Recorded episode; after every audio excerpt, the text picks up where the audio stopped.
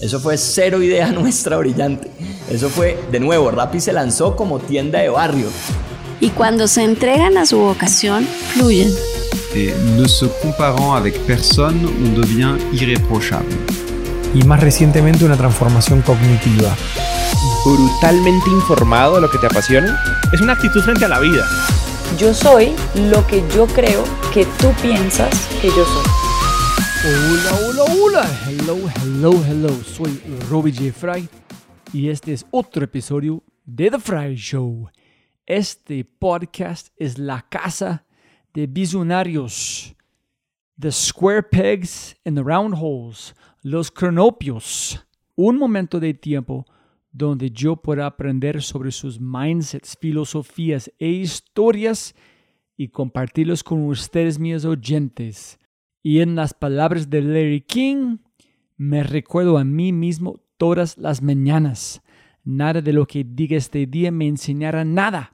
Entonces, si voy a aprender, debo hacerlo escuchando. Y la persona a la que tenemos la suerte y el placer de escuchar en este episodio es Julián Bender. Julián es co-founder y CRO o CRO de Sirena App. A veces se pone a chaleco de CFO, vendedor o lo que haga falta. Sirena digitaliza a tu equipo para dar atención y vender por WhatsApp te ayuda a responder WhatsApp de forma centralizada y transformar tus procesos de atención y ventas en la era de la mensajería.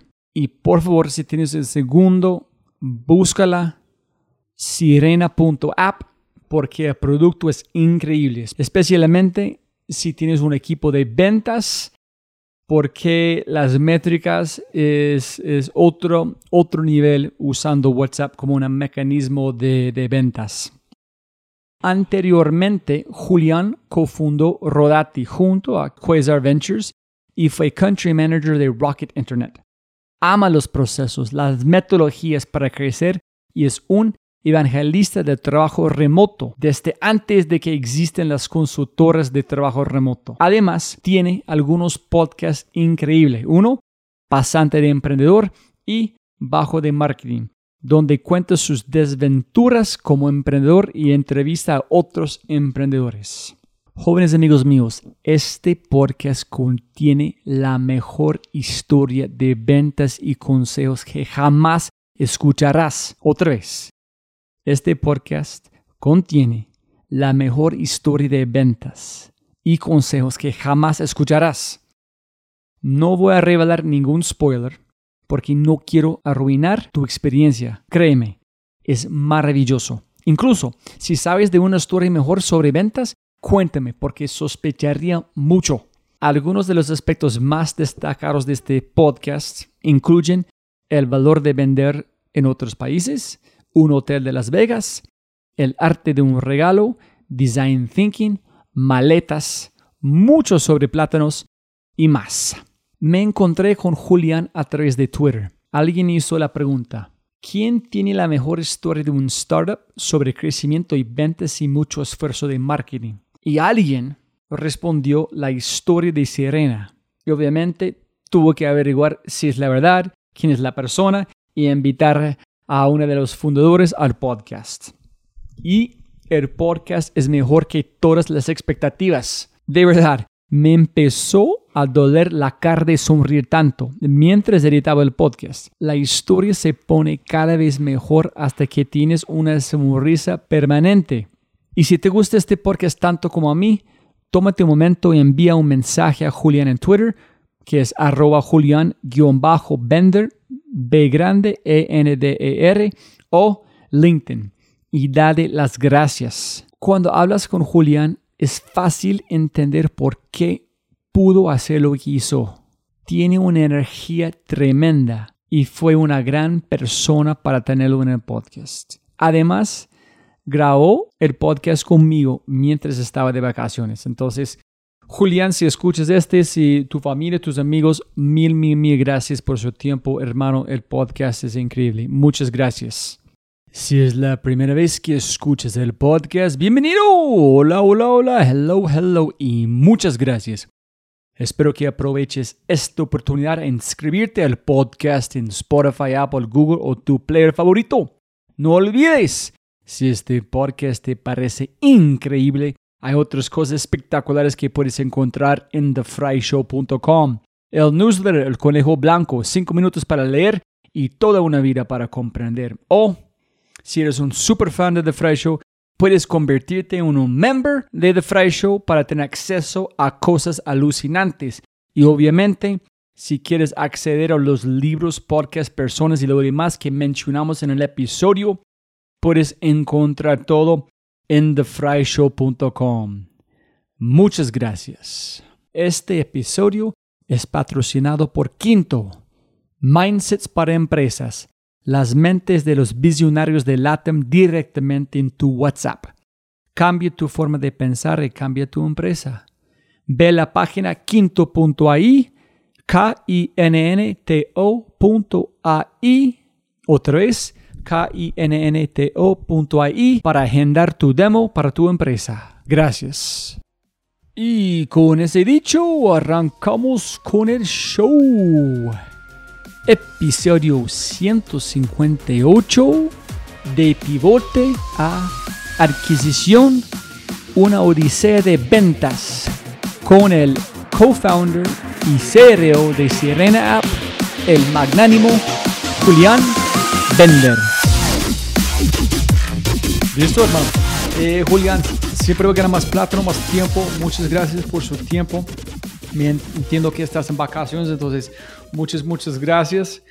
Tengo tantas preguntas sobre tu historia, pero primero, castíganos, ¿quién es la persona que han tenido el mejor impacto en tu vida? Uh, qué buena, qué buena pregunta. Primero que nada, gracias Robbie por, por la invitación. A vos, a Para vos, a vos. es- para mí es muy, muy divertido hacer podcast porque, bueno, tú sabes, yo tengo mi podcast, entonces venir como invitado es mucho más divertido porque ahora me hacen todas las preguntas que yo hago. Entonces es el doble de desafío, ¿no? Bueno, em, continuando, tú me contabas, me, me preguntabas qué persona hizo un impacto grande en, en mi vida Más grande. y más grande en mi vida. Eh, yo creo que sería injusto dárselo a una sola persona, pero yo creo que la persona que me despertó el apetito, si querés, de, de hacer cosas, de, de emprender originalmente, fue Juan Martitei, que es también otro emprendedor eh, muy conocido en Latinoamérica. ¿Cómo se llama, perdón? Juan, Juan Martitei, lo conocí en una ONG que se llama IESEC. Y la verdad es que él, él fue el, el primero que me metió el bicho este de hacer cosas y de, de ser agresivo, de salir a vender aunque tenga o no tenga producto. Entonces, eh, creo que el primero siempre es importante, así que fue mi primer mentor y, y- y le debo mucho por eso. Y para conectar los puntos allá, Julián, Juan, ¿qué empresas hizo? ¿Por qué está conocido allá en el sur de, de mundo, en Argentina, o en mucho de Latam? ¿Por qué? Juan es un emprendedor que originalmente se dedicaba al marketing directo y a las ventas y se fue por ISEC, esta ONG que a mí me marcó muchísimo en la vida, eh, a, trabajar a Estados, a Estados Unidos, a Malasia, a Mind Valley, una empresa, la empresa de Vision Lakiani. Y ahí llegó, creo que él llegó a ser COO de la empresa y después montó el negocio para la TAM, para mercado hispano, y después se dedicó a hacer varios negocios él por su cuenta pero a mí personalmente me marcó mucho porque él fue el, era el director de IESEC cuando yo, entré a IESEC, esta ONG de liderazgo, y él me enseñó mucho. Entonces, de nuevo, sería un poco injusto decir una sola persona que me marcó, pero creo que él fue la primera persona que me, me- empujó a hacer cosas y que vio potencial en mí, entonces por eso, por eso yo lo, lo, reconozco como mi primer mentor. No, no, perfecto. Eso es un super segue para continuar la conversación. Julián, primero, cuéntanos qué estabas haciendo en ISEC, qué estudiaste antes, porque tú como que yo entendí de, de la respuesta fue una... es- él vio algo diferente que tú estás ejecutando en el momento que permitió a vos estar donde estás en este momento platicando conmigo. ¿Qué vio? ¿Por qué dijo? ¿Cómo sembró la conversación? ¿Fue un momento en tiempo cuando él dijo algo particular o una evolución de conversaciones? Bueno, yo me acuerdo, me acuerdo mucho que yo era muy reticente, era muy, como decimos aquí, muy vueltero. Tenía a cargo un proyecto en esa organización que buscábamos fomentar el uso eficiente de la energía. ¿Viste cuando un emprendedor no sale a la calle? no sale a vender, no sale agresivo. Bueno, a mí me pasaba eso, yo tenía 20 años y era como que estaba en la organización, que era una organización de liderazgo, pero no, no lideraba yo. La realidad, estaba, estaba más por diversión, no, no tenía muy claro por qué estaba. Me, me, empezó a mostrar todo lo que me estaba perdiendo y me empezó a mostrar las métricas de lo que yo podía alcanzar. Tipo, mira, si vos llamás un cliente por día, no vas a lograr nada. Ahora, si vos llamás 10, es probable que logres una reunión. Ahora, si vos llamas 100, es probable que logres 10 reuniones y de esas 10 reuniones vas a lograr una venta.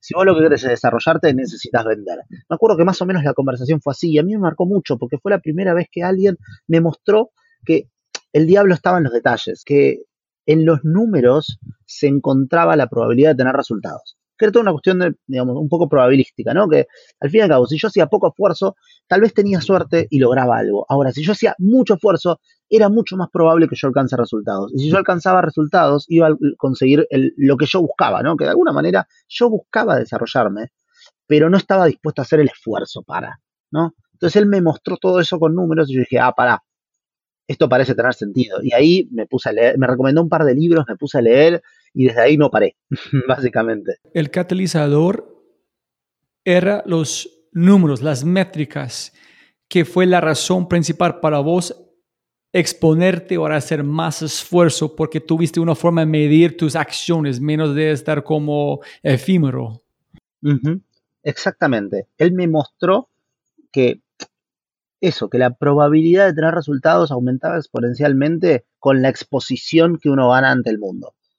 Y cuando yo tenía 20 años, no lo veía así. ¿Por qué? Porque cuando tú, tienes, cuando tú arrancas, lo que te pasa es que vienes de un colegio secundario donde estás sentado al lado de todos tus alumnos, donde todos tienen el mismo examen, donde más esfuerzo no necesariamente significa más resultados, porque ves que uno se copia, el otro, el otro tiene la misma nota que tú. El sistema de evaluación en una escuela es muy distinto del sistema de evaluación en el mundo real. Entonces, salir del colegio y pasar a esa, esas situaciones donde tenía que hacer más esfuerzo, pero también aumentaban mucho las chances del éxito, fue diametralmente, diametralmente opuesto. Y, eso me trajo muchos resultados, o sea, tener esa mentalidad de pensar en escala, de, de pensar en números, de medir cada acción, a mí me cambió muchísimo. Ese es genial. Tú yo demoré 40 años a llegar a este punto para entrar. Y fue, pucha, esto es cuando puedes ver los números, porque antes, no sé, me imagino que la gente tiene mucho yo de lo, de lo miro de los números, porque los números están el mejor juez de su ego. Si oye, huevón, ¿qué estás haciendo? No funciona, a nadie le gusta. Entonces tú quieres rendirse. Si no tienes números, no hay nada, no hay una forma de esconderse porque tú crees que todo está bien. Pero total, total genial que encontraste joven, eh, no, no como yo sé, es como Peter Drucker, measure, what matters. Nunca demasiado joven. Yo creo que cuando uno lo descubre a los 20 años, lo, quisiera haber descubierto a los 12. Y cuando uno lo descubre a los 30 años, eh, piensa que es demasiado tarde. Yo creo que nunca es demasiado temprano, nunca es demasiado tarde para darse cuenta que uno puede, puede mejorar, ¿no? No, sin duda, hay, hay, una, hay un cómico, un gráfico que yo vi con, no sé si es una mujer o una, dos personas que hacen dibujos muy sencillas, pero uno es, tiene este barra de, de tiempo, dice en la primera barra, como 0 a 35, algo allá. Tiempo perfecto. Después de 35, muy tarde. En esa es realidad, abajo. Dicen 0, muerte, después de muerte, muy tarde. Pero antes de, de mueres, todos están todavía en la mesa para hacer algo, ¿no? Exactamente, exactamente. Nunca es demasiado tarde. De hecho, está la historia del, fundador de. Perdonen por el ruido, estoy en un hotel y, va a haber ruido, no hay problema. Yo supongo que. Ah, buenísimo. Yo supongo que, la audiencia tal vez escucha algún ruido. No se, no, no se aterroricen, es que estoy justo de vacaciones y bueno. Eh, yo no, quería dejar de grabar este podcast porque me divierte muchísimo. Sí, va está la historia del, del fundador de, de Kentucky Fried Chicken, que creo que la fundó con 82 años. Y vos decís, ¿cómo a los 82 años vas a fundar una empresa? Sí, si tenés hambre, si tenés ganas, si tenés perseverancia, uno nunca es demasiado grande para, para vivir una aventura. Y para mí crear una empresa es vivir una aventura. Listo. Yo quiero, ¿qué estudiaste antes? Me dijo como abogado, filosofía, mercadeo, algo normal en Argentina. acertaste en la primera. Yo soy abogado, pero nunca me dediqué a ser abogado. Estudié a los, empecé a los 18 años la carrera porque poco motivado porque me interesaba política, me, interesaba eh, no sé, eh, viste que a los 18 años uno no tiene muy claro qué le interesa. Y empecé con Derecho y Economía y terminé con Derecho solo. Pero la realidad es que desde que arranqué, muy poco tiempo le dediqué a, querer ser abogado en serio. Es como que estudiaba la carrera, pero en paralelo hacía otras cosas mientras intentaba descubrir mi futuro. Yo creo que entre los 18 y los 24 años es una etapa puramente de descubrimiento y de probar cosas distintas hasta ver qué es lo que realmente te interesa. Y al menos fue así para mí. ¿no? Fui probando, probando, probando y descubrí que si bien estudiaba derecho era algo que me iba a servir, pero no me iba a dedicar a eso. Sí, yo estudié arquitectura, pero nunca fui arquitecto. Entonces, sí, cinco años de mi vida para estudiar, pero nunca fui. Entonces, listo. Eh, primero, muy rápido para mí, ¿qué tipo de apellido es Bender? Este cambio, antes fue un V o un W como Bender. ¿Dónde viene este nombre? La vez que hicimos un estudio de apellido, resultó que era un apellido de Rumania, del río Benderi, eh, en un río en Rumania. Es lo único que sabemos, pero sé que hay gente en Alemania que se llama Bender, sé que es un apellido que viene de Europa, pero no sabemos bien exactamente de dónde. Eh, sé que hay gente en Rumania, sé que hay gente en Alemania, sé que hay gente en Polonia, en todos lados. ¿Cómo se llama esta empresa? Cuéntanos muy rápido de esta empresa con Juan hasta la empresa de cosmética. ¿Cómo fue, llegaste a este punto? ya quiero arrancar la historia. Bien, te cuento, yo estaba en AIS, que es esta ONG de liderazgo. AIS, que es una ONG mundial que busca desarrollar líderes jóvenes. Entonces estuve en la organización hasta el 2009, creo, cuando tenía 2010, cuando cumplí los 23 años me, fui a la organización. Y de ahí decidí terminar la carrera un año y al año unos ex ISEC me conectan con una gente y esa gente quería armar una empresa de cosmética en, en Latinoamérica y nada, yo dije, bueno, vamos para adelante y armamos este Alma Shopping, este e-commerce de cosméticos para Latinoamérica. Oh, espera, espera, espera. ¿Por qué vos, qué tienes que hacer un startup en este momento? ¿Por qué creen que tú eres la persona correcta a hacerlo o fue sacando nombres de una gorrita? Eres muy bueno preguntando, Robbie. Em, la realidad fue así. Primero, yo conocía a mucha gente por ahí. Se se conoce una organización internacional con gente de todo el mundo. Entonces, mucha gente que conocí en la organización me presentó con otra gente. Y en, esas presentaciones había unos alemanes locos que querían montar un emprendimiento en Argentina, en Argentina y en otros países, que se llamaba Dropgifts. Básicamente era una plataforma de social commerce para Latinoamérica. Y en Argentina necesitaban un, un líder. Y como yo venía de ser líder en esta organización, en esta ONG, les gustaba mi perfil, me junté algunas veces, les vendí lo que yo podía hacer y a los 23 años me contrataron, a los 24, 25 años me contrataron como country manager de esa empresa para este fondo alemán. Es el fondo alemán que fundó Groupon, que fundó oh, Rocket. Rocket Internet, exactamente. Bueno. Ellos son metidos en todas las conversaciones que he tenido. Este es a veces buenas, pero a veces por el mal. Este, este mentalidad de... Yo aprendí mucho con ellos, yo aprendí muchísimo aprendí muchísimo con ellos. Yo creo que Rocket en ese momento tenía una tesis de buscar dos tipos de perfiles.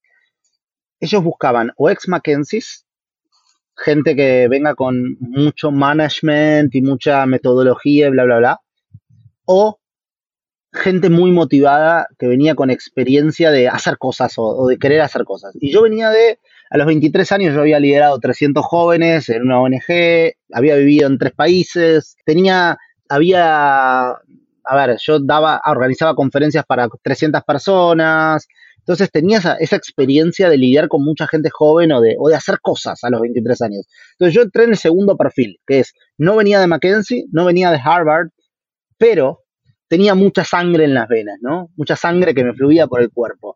Y ellos buscaban uno de esos dos perfiles, o gente con mucho management, mucho de gestión, o gente que le corría sangre por el cuerpo. Si encontraban una persona que tenía los dos, era ideal. Pero es más fácil encontrar una gente, como una persona con mucha sangre en el cuerpo, que no pasó por Harvard y que no pasó por Mackenzie y todo eso porque la combinación era muy difícil de encontrar en Latinoamérica. Entonces, nada, se quedaron conmigo que yo tenía mucha sangre en el cuerpo. y, cero Harvard, cero Mackenzie. E-, ellos son los como Semer Brothers, ¿cómo se llaman los hermanos? Sí, Somewhere Brothers. ¿En, ¿Tú hablaste con ellos directamente o este fue... No, no, yo participaba en calls, eh, que a veces estaba alguno de ellos, pero a mí me, me, contrataron, digamos, sus, sus alfiles para la TAM, ¿no? Los que venían a montarles negocios en la TAM. Que, que sí, al día de hoy, digo, sí, eh, cada tanto me he encontrado. Eh, uno de ellos es Guido, que tengo muy buena relación.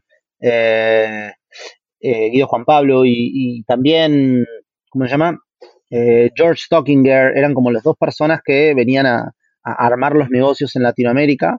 Y nada, y yo me conecté con ellos a través de una persona en común, eh, me junté, eh, pegamos muy buena relación, después me presentaron a Alfredo, que era el que iba a liderar uno de los negocios aquí, también muy buena relación, siguen haciendo amigos al día de hoy, digo, he, viajado y me los he encontrado, son gente súper súper interesante, de la cual se puede aprender muchísimo, grandes emprendedores también, después emprendieron por su cuenta ellos, pero sí, creo que fue más que nada me eligieron por, por esto de tener sangre en las venas, no, no, no mucho más, porque tenía sangre, buenas intenciones y nada más.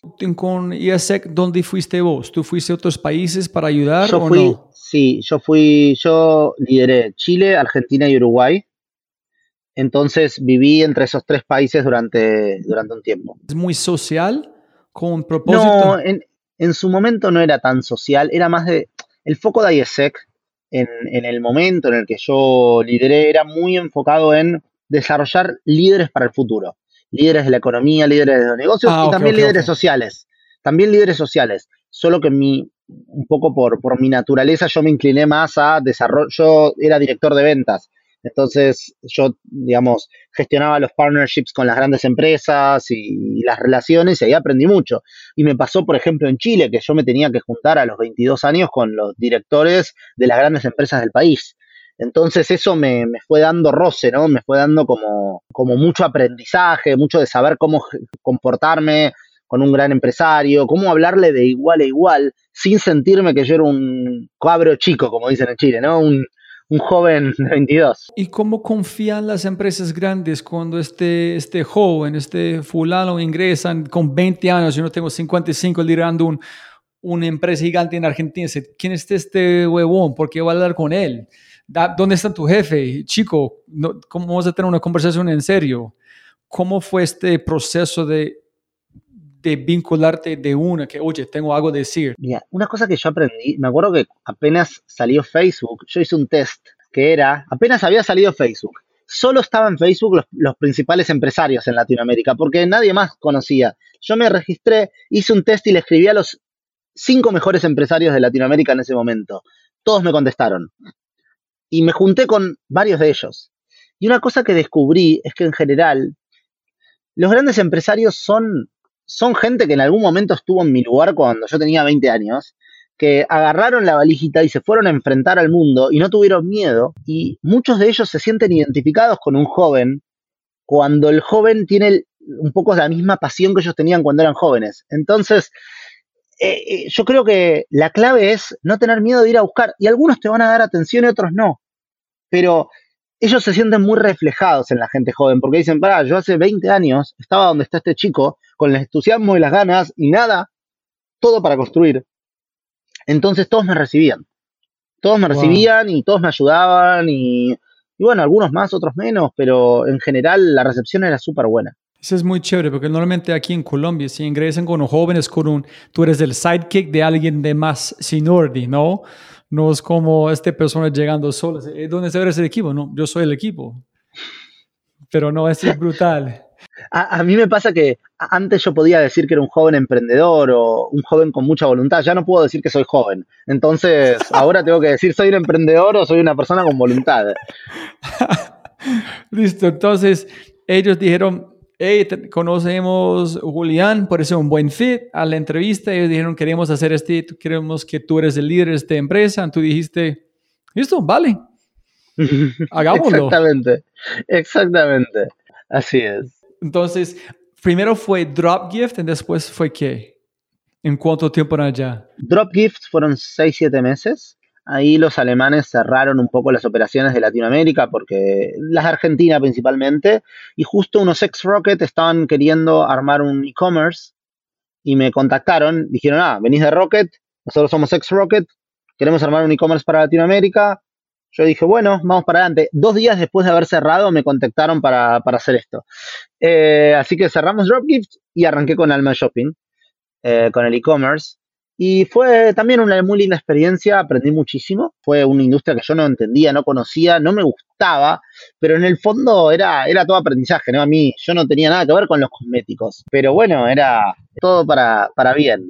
Y ahí aprendí a hacer e-commerce, ahí aprendí a, a gestionar todo con, mucho más emprendedoramente, porque en Rocket teníamos recursos. En este startup no teníamos casi recursos. Entonces, era, era otro desafío, otro tipo de desafío. Lo que pasa es que en ese momento el e-commerce era, no existía casi. Estábamos hablando de 2013, 2014, era muy, no, menos, 2011, 2012. 2011, 2012, muy poco había de e-commerce. ¿En cómo fue con la empresa?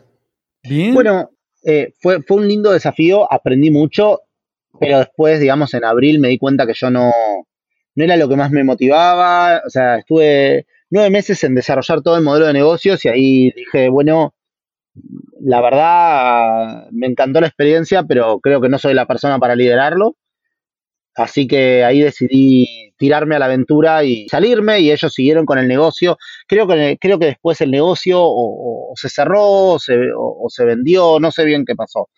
Eh, digamos, no, no, no sé exactamente cómo terminó el negocio, pero sé que siguieron por un buen tiempo. Pero necesito unos detalles ya, Julián. Con Dropgift, ¿nunca te sentiste responsable que no funciona el negocio si tú estás liderando la empresa? Con Dropgift sí me sentí responsable, pero fue una decisión más de Europa, de no seguir. Dropgift en Rocket lo que pasaba básicamente fue, vieron que había una posibilidad de copiar un negocio que, estaban haciendo otros en Estados Unidos y, Rocket funcionaba así. Veían una oportunidad, copiaban, le daban cinco o seis meses. Si, era, si, si iba a ser profitable, eh, porque digamos, Dropgift estaba en todo el mundo, lo lanzaron en 12 países en simultáneo si veían que iba a ser una potencialidad, le seguían dando plata. Y si no, lo mataban. Así funcionaba Rocket. Unit Economics, si no funciona, si no ser billones en este mercado, chao. Chao, exactamente. Entonces, Dropgift lo cerraron a los seis meses en todos los países. No, no es que lo cerraron en Argentina.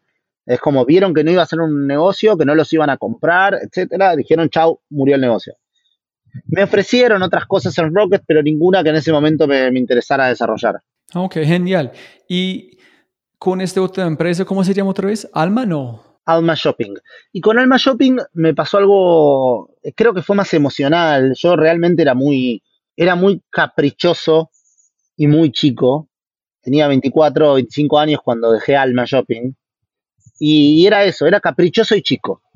Eh, y creo que no tenía paciencia. Entonces creo que la razón por la que dejé Alma Shopping fue por capricho, por ser chico y por no tener paciencia y darle tiempo al negocio. ¿En serio? Sí, sí, creo que fue un aprendizaje también, eh, que es cuando uno es muy impaciente, y esto es algo que aprendí más de, no soy un adulto, no soy una, persona tan grande, pero, pero sí lo aprendí con los años, que es, a los negocios hay que tenerles paciencia, a los negocios hay que esperarlos. No siempre las cosas pasan así. Entonces, Alma Shopping fue impaciencia mía que no veía que crecía rápido, que no me, no me cerraba del todo, entonces dije, ya está, chao, no, no, no me sirve esto. ¿Tú crees este verdad o no, o no crees que es más la conexión emocional que tuviste con la empresa? Es que yo, mira que tú dijiste, tú nunca dijiste impaciente, etcétera, etcétera, a través de no tener una conexión emocional, no tener skin in the game con esta empresa, todas las cosas que son normal para un joven salió pero si tú tuviste skin in the game, la otra Julián van a salir. Eh, eh, es, un poco de todo, uno no puede atribuirle a solo una cosa, es un poco de todo. Eh, creo que era una, mezcla de poco skin in the game, falta de amor por el mercado, capricho e impaciencia. Que era una mezcla de todo. De hecho, un par de años después me encontré con, una de las fundadoras de, Alma, con una de las, las inversoras y dueñas, y yo le dije, yo era un caprichoso. Y ya, disculpas por eso, porque yo era un niño caprichoso, con mucha motivación, con mucha sangre, pero también con muchos caprichos y muy demasiado efusivo, demasiado de saltar a, a responder rápido. Y uno aprende de esas cosas también y dice, bueno, la próxima prefiero hacer un poco menos de esto. Todavía no lo he logrado, pero al menos soy un poquito menos caprichoso. ¿Y, y después de salir de este allá, qué hiciste? Y después de salir de allí, eh, me fui a Chile, porque a mí me encantaba Chile, yo quería emprender en Chile.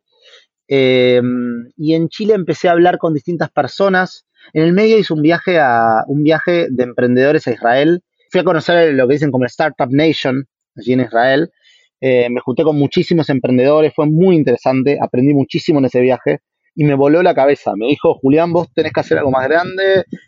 Y, volví de, ese viaje y me tiré de paracaídas. Dije, voy a hacer un salto al vacío real, ¿no? Viste que hablan mucho del salto al vacío del emprendedor. Bueno, yo me fui a hacer un salto al vacío, me fui a tirar de paracaídas y dije, ok, este es el primer momento del resto de mi vida. Y ahí eh, me puse en acción, viajé a Chile, empecé a conocer gente, intenté hacer algo con un amigo y en el medio de mi viaje a Chile me contacta un inversor argentino eh, con el que yo venía hablando, se llama Pablo Simón Casarino, de Quasar Ventures, y me dice, Julián, mira, tengo una persona con la que tal vez vos podrías eh, hacer un negocio, y me presentó ahí al que sería mi futuro socio, Miguel. Y cuando volví a Argentina, de Chile, volví de Chile para aquí, me junté con Miguel, tuvimos muy, muy buen feeling, empezamos a hablar, yo le dije, mira, yo soy de esta manera, él me dijo, mira, yo soy de esta manera, bueno, probemos juntarnos a intentar hacer un negocio. Y nos juntábamos con él y después una vez por semana nos juntábamos con este grupo inversor, Quasar Ventures, que eran Pablo Simón, Andy Freire y Santi Bilinkis. E intentábamos, eh, nosotros traíamos ideas, cosas y ellos nos desafiaban. Nos desafiaban, nos daban ideas y en el momento en que tuvimos algo más o menos sólido, nos dijeron, bueno, les damos plata, váyanse a armar un negocio. Y así fue. Yo, perdón, te lo cuento resumido, ¿no? No, no, no, no. Eh, quiero como, necesito unos detalles para gente escuchando. Cuéntale gente aquí quién es Andy y quién es Santiago, porque yo conozco de irme a Argentina en esta cultura, pero cuéntale gente aquí que muchos de Colombia, quién, es, quién son y por qué son importantes. Ellos fundaron una empresa en el, los 90, 95, 96 que se llamaba OfficeNet y después se la vendieron a Staples. ¿no? Y ellos fueron como unos referentes muy grandes del emprendimiento en Argentina y Latinoamérica también. Son dos grandes emprendedores y junto a Pablo, que fue su primer empleado en OfficeNet, como uno de sus principales directores, eh, hicieron este fondo Quasar que el objetivo era crear empresas, era un company builder. Ellos querían juntar founders y junto con ellos crear empresas como ellos habían hecho en el pasado. Y la verdad es que fue muy exitoso, o sea, nos crearon a nosotros. Y también crearon otras empresas más que hoy en día son exitosas, como Trocafone, en Brasil. Así que fueron un gran éxito, de alguna manera. Aquí unas preguntas. ¿Por qué derritió sucesos allá en Israel y no trabajando por Rocket? Es que tú por una empresa que lanzó en seis países al mismo tiempo, mataron sin problema. Y después encontraste gente que de esta empresa lanzó en su otra empresa en otro país ¿qué más necesitan a ver que es posible? Si tuviste como un dos, con dos hermanos conquistando el mundo, ¿qué viste distinto que es posible para como, qué inspiró diferente en Israel, qué distinto de vivir con los grandes? Bueno, yo creo que a mí lo que me cambió mucho la cabeza en Israel es que la gente allí va hasta el final. La gente ahí cuando cumple 18 años va al servicio militar, está tres años en el servicio militar, aprende a ir a la guerra, porque no hay otra opción, no hay otra alternativa, y desarrollan habilidades de, digamos, de resiliencia que nosotros en Latinoamérica no tenemos, porque dentro de todo en Latinoamérica, si bien tenemos problemas de, digamos, de hambre y tenemos problemas muy graves, no, no somos países que están en guerra constante. Entonces, son otro tipo de problemas, ¿no? Entonces, yo creo que la resiliencia que desarrolla la gente allí, el no miedo a nada, o sea, crear una empresa después de haber ido a la guerra es nada. Es, es, es como, ah, bueno, me fundo. ¿Cuál es, qué es lo peor que me puede pasar si me fundo? Me quedo sin plata, bueno, pero ahí el problema es, me, va mal en la guerra, me muero. Es como esa, esa mentalidad de voy hasta el final, tengo resiliencia, fue como, wow. Tipo, ¿qué es lo peor que me puede pasar si emprendo? Me fundo, me quedo sin plata, no voy a tener para comer y siempre voy a tener algo para comer, probablemente le pueda pedir, tengo, la verdad es que yo tengo una red de contención más allá de emprender, tengo amigos, tengo familia que me pueden ayudar, entonces no había nada que sea tan terrible eh, en emprender, ¿no? Que lo peor que podía pasar era una frustración, bueno, tengo que aprender a vivir con la frustración. Así que eso fue como una lección de vida y de decir, eh, es mucho peor arrepentirte de no hacer cosas que salir y hacerlas y que te vaya mal. Y esa lección la aprendí mucho en Israel viendo la mentalidad de la gente allí. Y, para emprender en Latinoamérica o en cualquier parte tenés que tener esta mentalidad de voy hasta el final. Voy hasta el final porque si no te quedas en el medio, en los emprendimientos te pasan tantas cosas malas, tantas cosas que no esperás, que si no vas hasta el final, es muy improbable que te vaya bien. Muy improbable, casi nulo. Entonces, tú fuiste a Chile por vacaciones, en ellos te llamaron, tú fuiste, volviste para esta reunión con Miguel.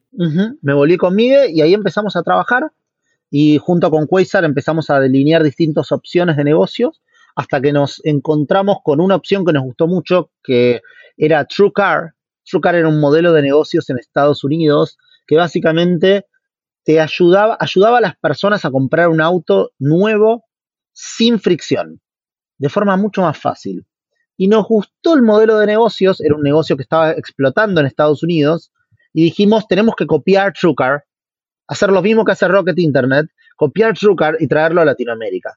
TrueCar posiblemente, si tuviste skin in the game, es Kazakh, es un unicornio o no. Exactamente. Ok, ese es uno para conectar los puntos gente escuchando. Yo no entiendo cómo este business builder, cómo es que, mira, tal cual como dijiste, tienes que llevar al fin. Si tú estás armando un negocio por alguien más que no es tu propia idea o algo emergente, yo no veo cómo es posible. Menos decir lanzar plata, lanzar plata, lanzar plata, funciona, listo. Y que yo entiendo de la historia que tú vas a contar, Sirena es una idea emergente que un job to be done que salió como normal, en allá donde tú fuiste el valor que no fue un negocio normal. Entonces, Exactamente. tú usaste a alguien, la plata de alguien más para encontrar el job to be done en lanzar su propia empresa. Entonces, primero, los Estados Unidos, un viaje a Brasil, Las Vegas. Cuéntame, estas, estas historias son divinas. Que escucha, como la gente escuchando un podcast que se llama EO. Eso, el podcast de yo. Sí, no, este me encanta el flujo que tiene el señor host de este podcast. Tiene buena energía. Eh, Churba, el amigo Churba, el amigo sí. Sí, sí, la gente escuchando deben escuchar este podcast, muy chévere. Ok, cuéntanos, ¿qué pasó y esos viajes? Bueno, eh, ya, ya te conoces toda la historia, Robbie. Pero no, pero quiero para la podcast aquí, para gente ellos no conocen el- la historia. eh, te cuento, nosotros ahí dijimos, bueno, tenemos que crear este modelo de negocios y nos fuimos a Brasil. ¿Por qué Brasil? Y porque hay un mercado que es grande en Latinoamérica y es Brasil. Y en ese momento, cuando pensábamos qué mercado tomar, decíamos, hay dos opciones, o conquistamos todos los países de Latinoamérica o conquistamos solo Brasil. Y era más fácil conquistar solo Brasil, o pensábamos, pensábamos que era más fácil ser grandes en Brasil que ser grandes en Argentina, Colombia, Chile, México, etc. Entonces dijimos, vamos a Brasil. Y nos fuimos a Brasil. Y en Brasil conocimos mucha gente. Me acuerdo que en el primer viaje, nuestro objetivo era conocer referentes del mercado de autos. Entonces nos juntamos con el fundador de Web Motors y Carros, nos juntamos con otras personas del mundo online, internet, y, fuimos aprendiendo. Y lo que le decíamos a la gente es, mira, somos dos argentinos que queremos hacer un negocio relacionado a los autos en Brasil. Y todos nos miraban con cara rara, pero lo que hicimos, no, no hablábamos ni portugués, pero lo que hicimos muy bien fue que yo había leído en un libro que siempre que llegas a una reunión con alguien extraño y querés quedar bien, tenés que llevarle algo. ¿Por qué?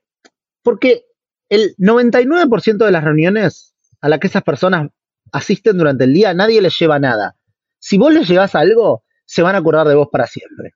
Entonces, ¿qué decimos? Compramos unos Ferrero Rocher en el aeropuerto, nos compramos cajas de Ferrero Rocher, y a cada reunión que íbamos, empezaba la reunión o terminaba la reunión y le dábamos los Ferrero Rocher. Y me acuerdo que rindió tantos frutos esa estrategia que dos años después, cuando me los cruzaba en un evento, me decían, ah, el argentino de los Ferrero Rocher.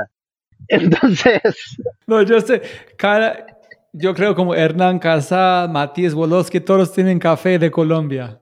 Cuando yo estaba haciendo el podcast, pues dijo, madre, ese es más mandar a un gringo un tiempo, dos horas de su tiempo, debo llegar con algo. Entonces, un tinto. Exacto. Pero mira, pero tú trataste algo, Julián.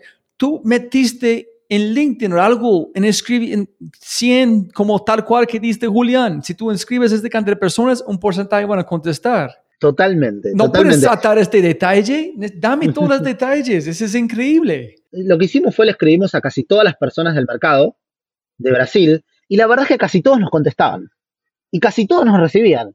Y no teníamos ni una empresa, no teníamos un negocio, no hablábamos el idioma, pero yo creo que teníamos un condimento y es generábamos curiosidad.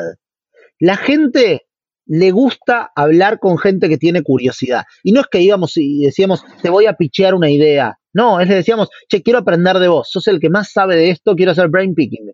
Y no todos te contestaban, pero la mayor parte te contestaban. Mira, todo el podcast vale ese dos, como un minuto que acabaste de decir. Es increíble la importancia que tú fuiste a un país pensando que van a conquistar un país con un negocio que no sabes, con un idioma que no entiendes, con una cultura que no entiendes, con otro argentino. Es una locura. Lo Yo creo que es menos, es, es menos loco, es No. menos loco de lo que parece. Lo que pasa es que la gente no se anima a exponerse a esas situaciones. Tú piensas que yo ya me había expuesto a esas situaciones en el pasado. Yo ya había ido a Chile y me había juntado a los 21 años con todos los empresarios de Chile. No me asustaba exponerme de nuevo a eso. Y creo que, de nuevo, no es tan loco, solo que la gente no se anima a hacerlo. Y, yo lo que le digo a todo el mundo, siempre que me encuentro un emprendedor, y creo que esta frase vale, vale mucho, eh, siempre que me encuentro un emprendedor y me dice, estoy probando mi negocio en Argentina, yo digo, vete a otro país. Vete a otro país, porque exponerte rápido a otro país te va a dar una dimensión de lo que tu negocio puede ser. No intentes probarlo en Argentina, intenta probarlo en otro lado. Intenta probarlo en México, que es tres veces Argentina. Si, va- si logras que funcione en México, vas a tener un negocio gigante. Si logras que funcione en Argentina, es improbable que tengas un negocio gigante. Ese, eh, al menos yo lo pienso así. Y me gusta pensar eso. No, ¿en qué, entonces, para vos, ¿qué es locura? Para mí nada es una locura. Locura es, a ver, locura es ir a la guerra, lo que les pasa a los pibes eh, que, tienen que enfrentarse a situaciones límite. Irte a otro país, a juntarte con empresarios, no es una locura. Claro, no, no, no creo que irte a juntar a otro país con personas. Son personas, hablan otro idioma, pero son personas. Y es mucho más fácil de lo que la gente piensa irse a otro país e intentar hacer un negocio.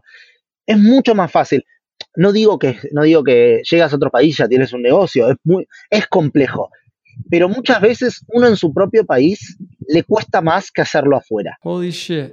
Esa es mi- al menos yo lo pienso así y yo ningún ningún negocio lo pienso para mi país, más allá de que Argentina es un país que tiene muchos conflictos y muchos temas. Para mí siempre tienes que pensar afuera de tu país, salvo que vivas en Estados Unidos donde todo funciona y, y, digamos y, y, y todo se, todo ande para hacer negocios en tu país. Siendo latinoamericanos, para mí siempre hay que pensar para afuera. Es la única forma de, de crecer en serio. Mira, tengo miles de que este podemos llevar la conversación a otra dirección, pero yo no sé cómo voy a vender a ustedes más entonces. Cuando yo estoy siempre platicando y divulgando sobre mis invitados, dicen, no, esta gente son locos, no puedes imaginar qué hicieron. Pero tengo que decir, no, no, no son locos, solamente son dispuestos a hacer más que los demás. ¿Has leído el libro eh, the, The Fish That Ate the Whale? No. The Story of the Banana King. Léete ese libro y eso vas a ver que era un loco. Ese tipo era un loco. Ese tipo era un tipo que, eh, Robert Seymour es el tipo que, que fundó el mayor imperio de, de la fruta en Estados Unidos. Y era un inmigrante ruso que llegó a Estados Unidos con 17 años y se puso a vender fruta y terminó montando, eh, todo el término de, de- de Banana Republic, de República Bananera, viene de esa persona. Y con todos sus conflictos y con lo polémico que era Robert Samurai, ese tipo era un loco, que se internó en Centroamérica y, cortaba plantaciones hasta que dominó toda la, eh, digamos, hasta que se compró todas las plantaciones de Centroamérica. Ese tipo era un loco. Nosotros somos simplemente, tenemos acceso a muchas cosas, tenemos acceso a aviones, tenemos salud, tenemos educación, simplemente hacemos, pero no somos locos. Wow, tengo que pe- repensar este porque no sé si estás familiar con el viaje de héroe o la historia de Joseph Campbell. ¿Tú crees esta es una locura o solamente es la locura en el momento que tú estás enfrente el- tu, tu demonio cruzando el umbral? Pero en el espejo con la cicatriz siempre es este fue normal. Pero no es, pero no estamos, est- estamos en una forma u otra contra estos demonios en esta guerra, pero no es una guerra real, es como en la mente más menos de algo. Entonces, Yo estoy de acuerdo con lo que dices. Yo creo que locura siempre, la locura uno la compara contra el estándar de lo que uno considera una locura, ¿no? Probablemente en Europa, donde la gente busca más estabilidad, salir de tu país y ir a otro país, intentar hacer un negocio es una locura. Si vos vas a Israel, no es una locura, es como es lo estándar. Salen del país porque el país es muy chiquitito y van a montar negocios globales. Yo le cuento, yo le he contado la, mi historia a israelíes y me dicen, ah, es lo que hacemos todos. Eso no es una locura. Entonces yo no lo pienso como una locura, me parece que es lo normal, es lo que deberían hacer todas las personas a la hora de querer emprender. Ahora, si tú me lo comparas con una persona, con una cultura donde todo funciona, una cultura nórdica, por ejemplo, donde no necesitas salir de tu país o exponerte al mundo para que tener una buena vida, ahí te digo, y una persona que creció y nació en ese contexto, es una locura que pueda ir a hacer algo así. Ahora, una persona que nació en el contexto de Latinoamérica no es una locura que se, que, se anime a salir de su país a hacer cosas raras. No, me encanta que estás diciendo. Yo creo que es más allá. Por ejemplo, yo nunca he viajado afuera de los Estados Unidos en mi vida. En cuando me fui, fue a casarme el próximo día en Colombia. Entonces, la gente dice, ese es loco, ese no es loco, solamente es que es como eh, coraje inconsciente. Es decir, yo no entendí por qué es diferente, aquí es haciendo algo loco. Dicen, ok, amo desde chica, me voy para allá. ¿Cuál es el problema? No me importa dónde está. Un desierto, me voy para allá. Exacto. Pero para la mayor parte de las personas que se casan con una, con una americana, van a decir, este es un loco, ¿por qué se casa con una persona de afuera, en un país que no conoce? Porque es el amor, es lo normal. Lo normal es seguir el amor, no es eh, quedarte en tu casa y buscarte una persona de tu país. En para seguir la conversación, solamente cambias de amor por curiosidad y ya tenemos la misma cosa con ustedes. Exacto, totalmente. Ok. Entonces, vos y Miguel están allá sentados con cuántas personas contactaste, contactaron en cuántas personas dijeron sí.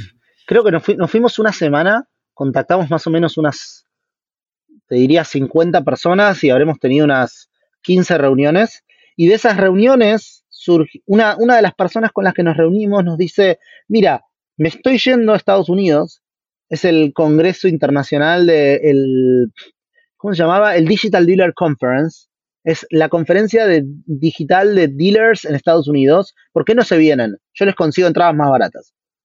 Y dijimos, ¿por qué no? Los llamamos a nuestros inversores, a, los chicos que nos habían eh, puesto un dinero inicial, y dijimos, necesitamos plata para irnos a Estados Unidos. Y en eso Andy dice, ¿dónde la deposito? Váyanse, van a aprender un montón. Váyanse a Estados Unidos ya mismo.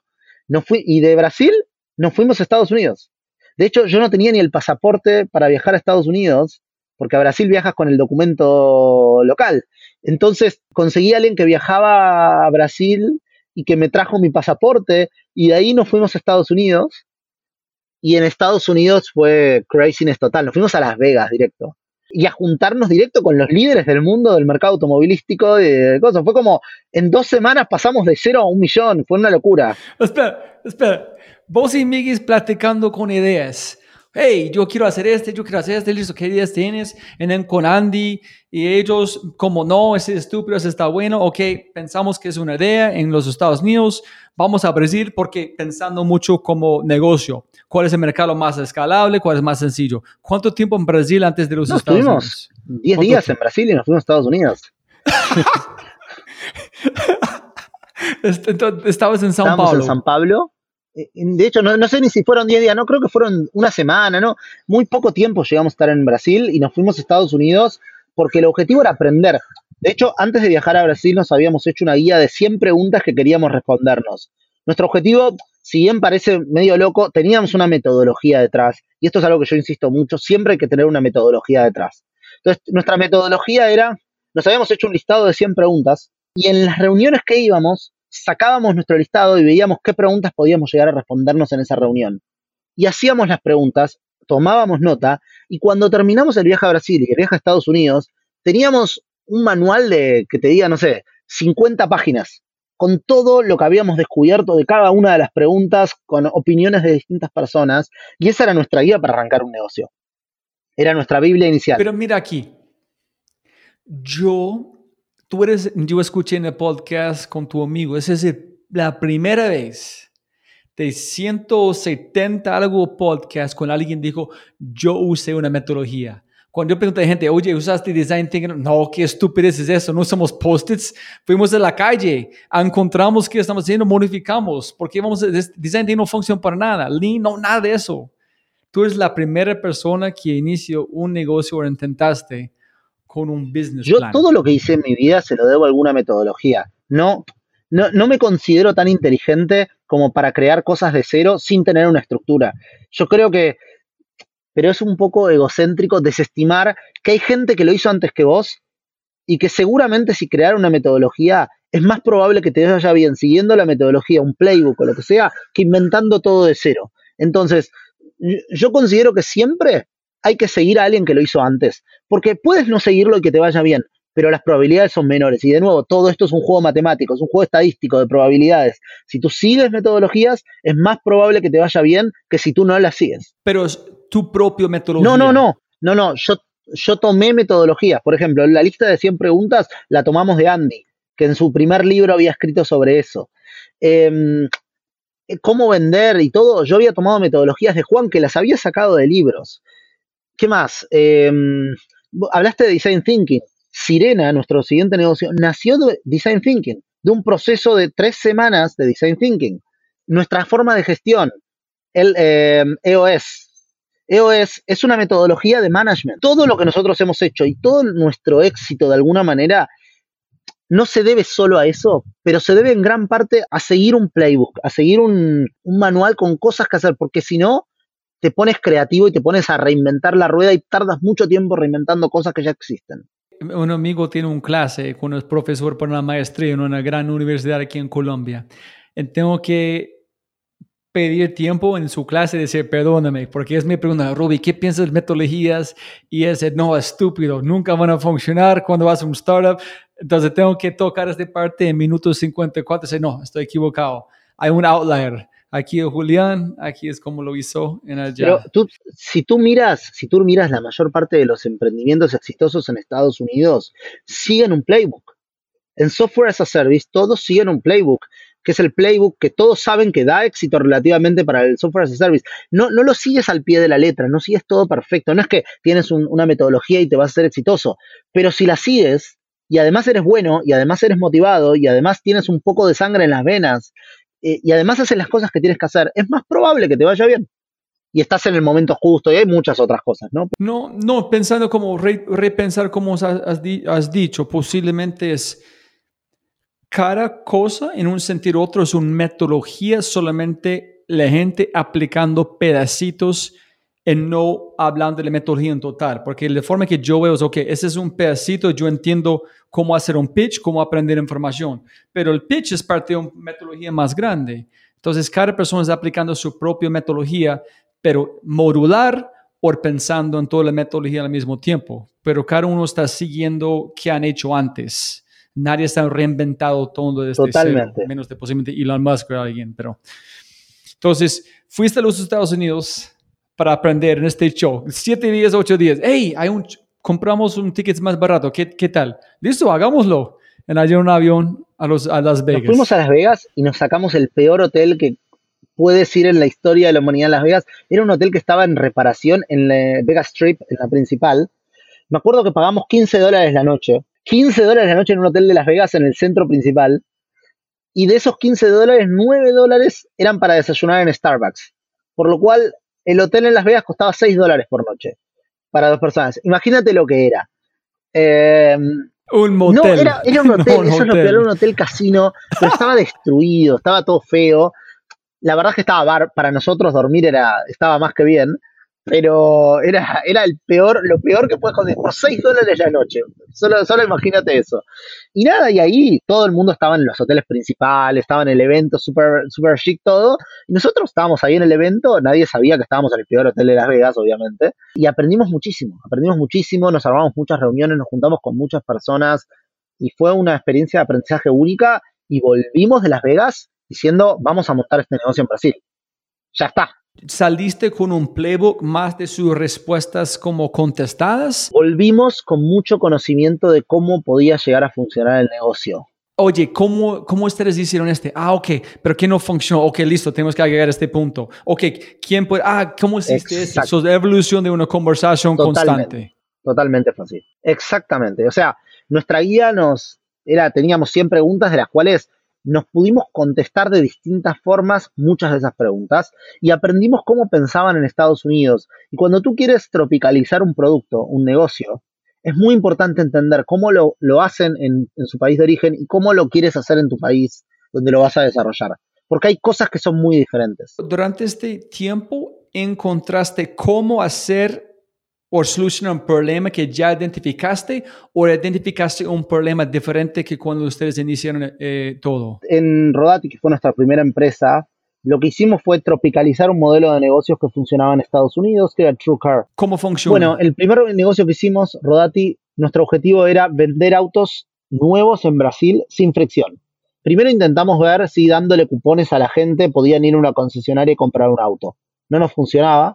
Entonces, lo que hicimos fue montar un call center donde cuando la gente entraba a nuestro sitio web, dejaba sus datos, le mandábamos, lo llamábamos, entendíamos cuál era su necesidad y le mandamos descuentos en distintas concesionarias para ir a comprar su auto. Y ellos tenían que ir a la concesionaria y comprarlo. Ese modelo fue el que fuimos creciendo dentro de Rodati, montamos un call center más grande, conseguimos mejores descuentos y las concesionarias nos pagaban un fee cada vez que vendían un auto que nosotros habíamos eh, enviado al cliente. Lo que nos pasaba con eso era que era, era muy difícil de monitorear. En Estados Unidos todo estaba atado por los sistemas. Todos tienen un CRM, todos tienen un sistema de gestión, entonces todo estaba atado. Vos cada vez que había una venta atribuible a tu campaña de publicidad lo podías medir. En Brasil no. Lo teníamos que hacer de forma muy manual y eso nos complejizaba mucho la operación. ¿Cómo fue el proceso cuando ustedes arrancaron? Que yo entiendo en los Estados Unidos es, yo quiero un carro nuevo, yo llego a este sitio, ellos dicen aquí es un descuento por como 3 mil dólares si tú compras en esos tres lugares. Yo llamo a este lugar, hey, tienes este carro, funciona este, yo me voy allá y yo compro el carro. Este es como funcionó. En si yo me voy de la página, la gente me envía un mensaje, hey, yo vi que tú estás aquí, quieres vender este fue el proceso en los Estados en Unidos. En Estados Unidos es así, pero en Brasil no funcionaba así, porque principalmente en Brasil los vendedores no eran tan agresivos como los vendedores en Estados Unidos. Tú dejas tus datos en Estados Unidos y a los 5 minutos tienes 50 llamadas. Tú dejas tus datos en Brasil y a los dos días no tienes ninguna llamada. Entonces, era una diferencia importante. Bueno, eso es lo que pasaba en, en Estados Unidos, en Latinoamérica no pasaba nada. Entonces tuvimos que montar nuestro propio call center porque los vendedores no llamaban a los clientes. Era como ridículo. O sea, montamos nuestro propio call center para llamar a los clientes que habían entrado a nuestra página web.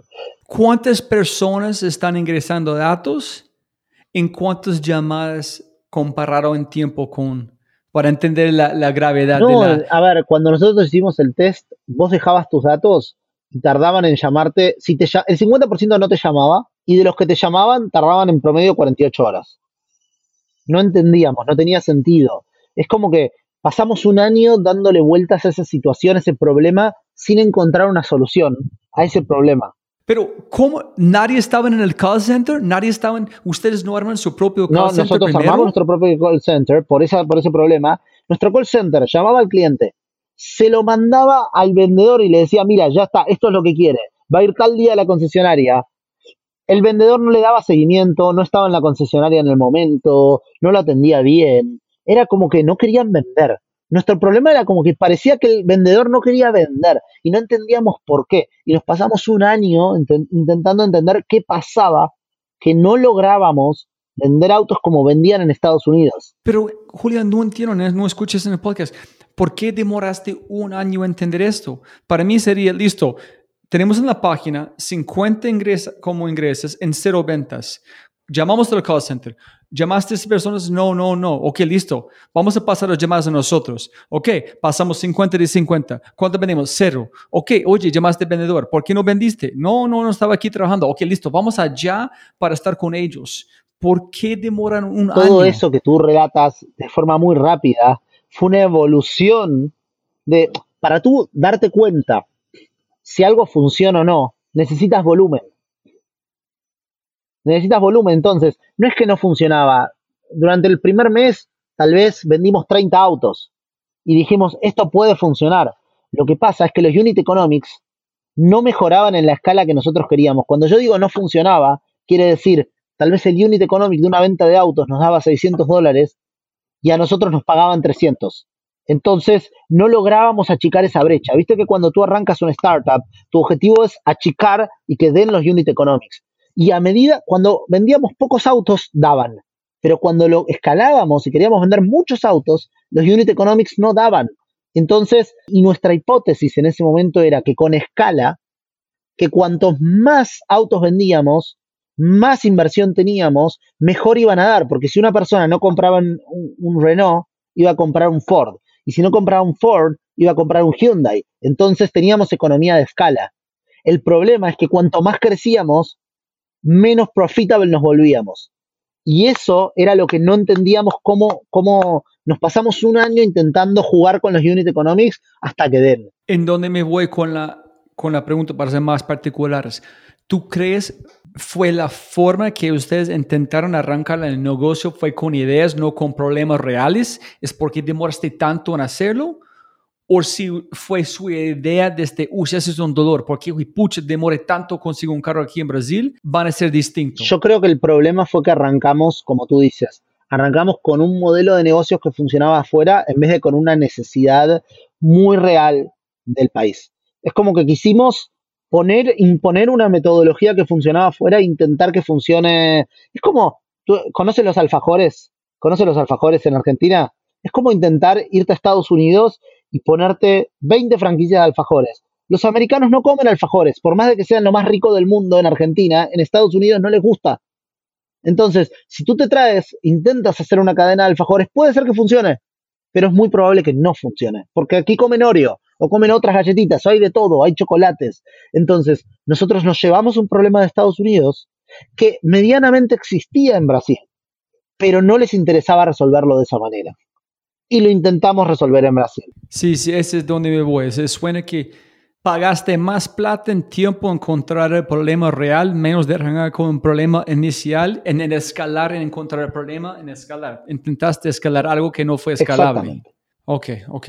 Entonces, Primero, los customers, nadie están contestando, ni devolviendo las llamadas. Número dos, los vendedores están allá en el almuerzo, no se importa de vender nada. Y número tres, nos cansamos y dijimos, tenemos que dar una vuelta a este negocio. Tenemos que encontrar la forma de que esto funcione. Entonces, después de haber probado y probado, probado cosas, un día dijimos, ok, vamos a asumir que no sabemos nada de todo nuestro negocio. Vamos a asumir que estamos arrancando de cero. Entonces, dejamos todo el negocio funcionando y el management nos separamos y dijimos, vamos a hacer un design thinking y redescubrir nuestro negocio. Y tú imagínate, todo el mundo pensaba que estábamos locos. ¿Cómo va a ser un design thinking? Ya operas hace un año y medio, parecería que vas a ir mejorando, no me importa. Para mí este modelo así como está no termina de funcionar, entonces yo necesito redescubrirlo. Y ahí fue que nos separamos el management de la operación más o menos por septiembre de 2014, 2015, ya no me acuerdo, y empezamos a dar vueltas, empezamos a, seguir todo el proceso de design thinking. Nos trajimos una persona de Quasar a que nos modere el design thinking para no, para no cegarnos, ¿no? para no motivarnos, porque el emprendedor tiene este sesgo de que cuando encuentra una idea la quiere seguir, por más de que la idea no, no tenga tanto sentido. Entonces trajimos a alguien a que nos modere, a un facilitador. Y estuvimos durante cuatro semanas entrevistando a todos nuestros vendedores, a todos nuestros gerentes de, concesionarias, a todos nuestros clientes que habían comprado con nosotros para intentar entender qué pasaba. Perfecto. ¿Y cómo fue la conversación conmigo? Decir, tenemos que parar en repensar desde cero. ¿Cuándo fue esta decisión? Porque es muy chévere decir, parar todo. Miramos que no estamos viendo que estamos ciegos. A ver, en redescubrimos no es que paramos todo desde cero, no es que paramos el negocio, el negocio seguía funcionando, pero nosotros frenamos. Fue como decir, voy a frenar yo y dejo todo como está, siga funcionando, pero yo me voy a alejar de la operación y voy a intentar entender qué está pasando acá. Voy a intentar, voy a asumir que soy un consultor de mi propio negocio y voy a intentar asumir que no sé nada. Humildad total ante todo y voy a reaprender todo lo que... Voy a, voy a entrevistar de nuevo a mis clientes. Y en ese proceso cuando, o sea, lo decidimos hacer porque nosotros si hay algo que siempre tuvimos, tenemos el chiste interno de que nos dicen las cucarachas, porque podemos sobrevivir a una guerra nuclear. Siempre nos reinventamos. Y siempre nos reinventamos y, lo que nos caracterizó siempre es que siempre fuimos flexibles para cambiar. si había que cambiar, hay que cambiar. Y lo hacemos. Y si tenemos que cambiar de roles, cambiamos de roles. Y si tenemos que dejar de hacer algo, lo dejamos hacer y sin ego. Entonces, ese fue nuestro, nuestra principal característica. Y, y, de eso nació la necesidad de hacer un design thinking. ¿Quién fue la persona que diseñó este proceso? ¿Fue su punto de vista exterior para ayudar como no, no tener sus sesgos? ¿Fue Andy? ¿Fue Pablo? No, fue, fue, un proceso, fue un proceso. En Quasar estaban empezando a hacer eh, design thinking para crear nuevas empresas y nosotros levantamos la mano y dijimos, nosotros queremos hacerlo para Sirena, para Rodati. Y nos dijeron, adelante. Y ahí em, armamos el proceso y lo empezamos a hacer. Entonces, normal que hace un emprendedor solamente su forma de hacerlo fue design thinking. Sí. Ir a hablar cara a cara. ¿Por qué no estás vendiendo? ¿Qué problema tienes?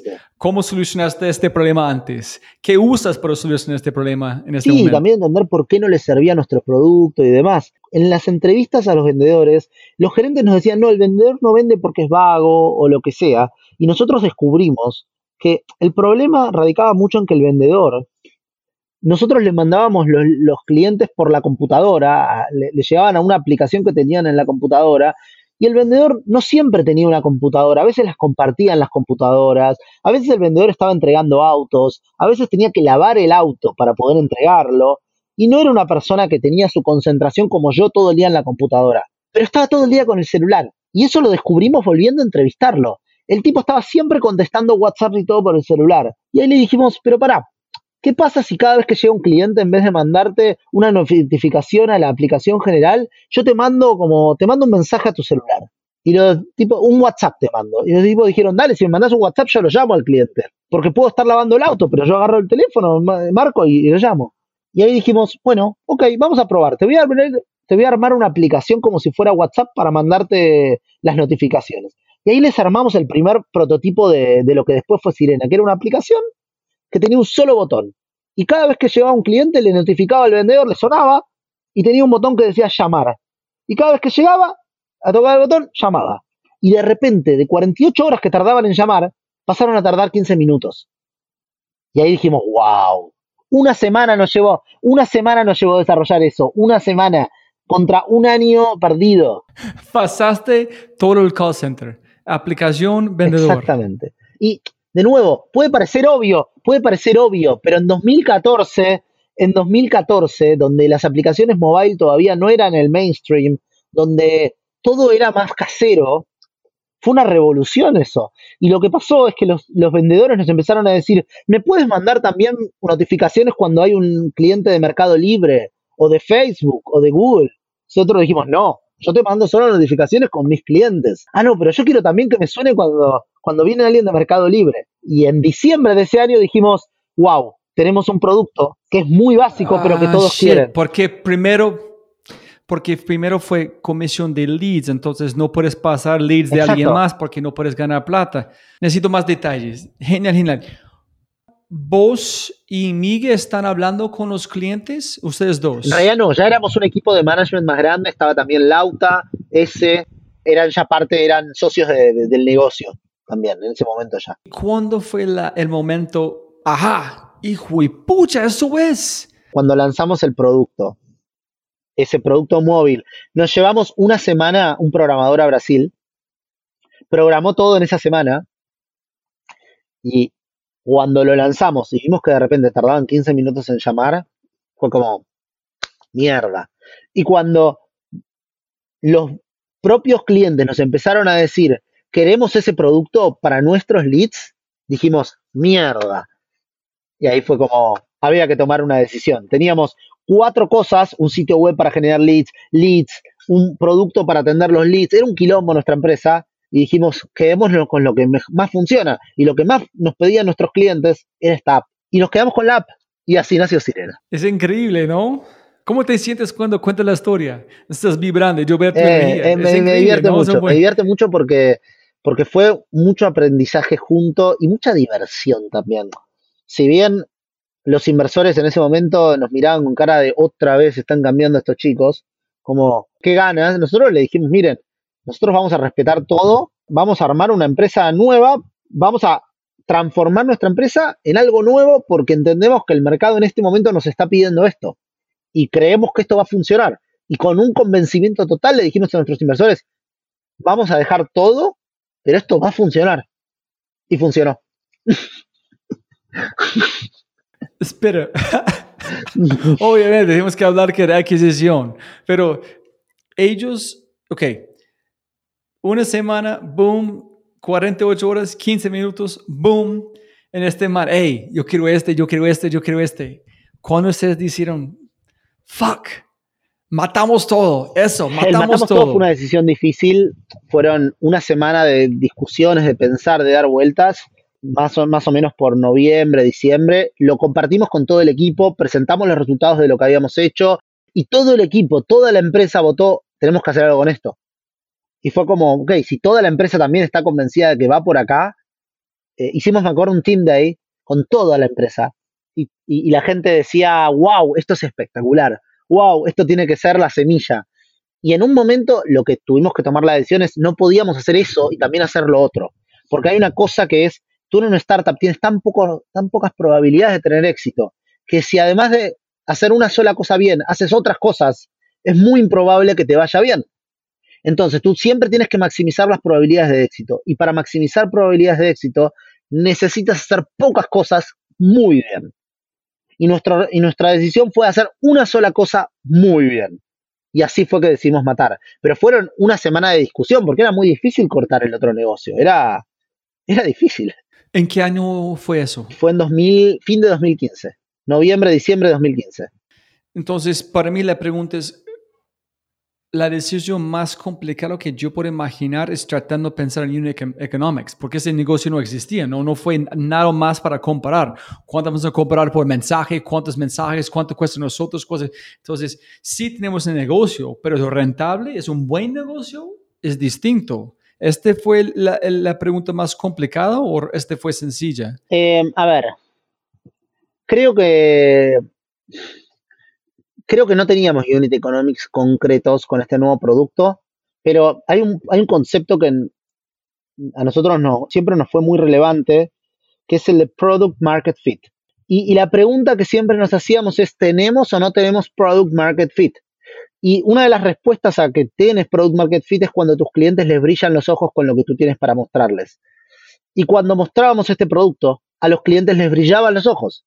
¿Y cómo defines que les brillan los ojos? ¿Cómo defines una métrica para les brillaban los ojos? Es muy difícil. Pero hay una parte que ahí tienes que combinar las métricas con el gut feeling. Y dicen que el gut feeling en realidad está asociado a, a, las neuronas, al cerebro, no es solamente gut, no es solamente instinto, el instinto realmente tiene una parte racional. Y fue puro, fue una mezcla de gut feeling con entender que las métricas mejoraban con una visión de que a los clientes les brillaban los ojos. ¿Y, cuántas personas en el equipo de Rodati en ese momento? Y en ese momento éramos una empresa de 40 personas eh, y en diciembre tuvimos que dejar ir a prácticamente el 75% de la empresa y quedarnos con 10 personas o menos. Todos para Sirena. Entonces, ¿definiste nombre todo en este momento? En realidad el nombre lo definimos más adelante. Empezamos en enero, empezamos con Sirena, empezamos a programar Sirena yo salí a vender el producto antes de tener eh, clientes. Me acuerdo que cerramos tres contratos sin tener, sin tener producto. Eh, sin tener un producto definido, vendíamos el demo, les mostramos el demo de cómo funcionaba, a veces un PowerPoint, y lo que nos abrió Sirena es la posibilidad de vender también en Argentina. Y entonces empezamos a vender en Brasil y en Argentina sin tener producto. Y me acuerdo que yo me fui de vacaciones y ahí empezamos, toda la empresa empezó a definir un nombre potencial y ahí me mandaron algunas ideas, yo voté las mías, toda la empresa votó y terminó quedando Sirena. Y en febrero, en, perdón, a fin de marzo, ya teníamos cuatro clientes que nos iban a pagar y lanzamos la primera aplicación mobile para iPhone. Y desde el día que la lanzamos, tuvimos revenue. Empezamos a cobrar el día que lanzamos el producto. Y eso fue un cambio radical, porque en seis meses, en seis meses éramos, no te diría que profitable, pero estábamos cerca del break-even. O sea, en seis meses, desde enero que empezamos hasta junio, ya debíamos facturar más o menos 20 mil dólares por mes. Cuando antes nos costaba una locura y con 20 mil dólares por mes no llegábamos a cubrir costos, pero estábamos a 10 mil dólares de cubrir costos más o menos. Entonces de repente pasamos a ser una empresa que gastaba poco, Increíble. que tenía clientes y que tenía un producto que a los clientes les encantaba, pero nuestro producto inicial era malísimo Era terrible. Era una app de Android, tardamos, de iPhone, tardamos un montón en armarla de Android. Me acuerdo que, no, al revés, tardamos, empezamos con Android y tardamos un montón en armarla de iPhone. No teníamos dash, los dashboards los codeábamos a mano, era, era horrible todo, pero era tan útil lo que hacíamos, tan útil, que los clientes pagaban mucho dinero por eso.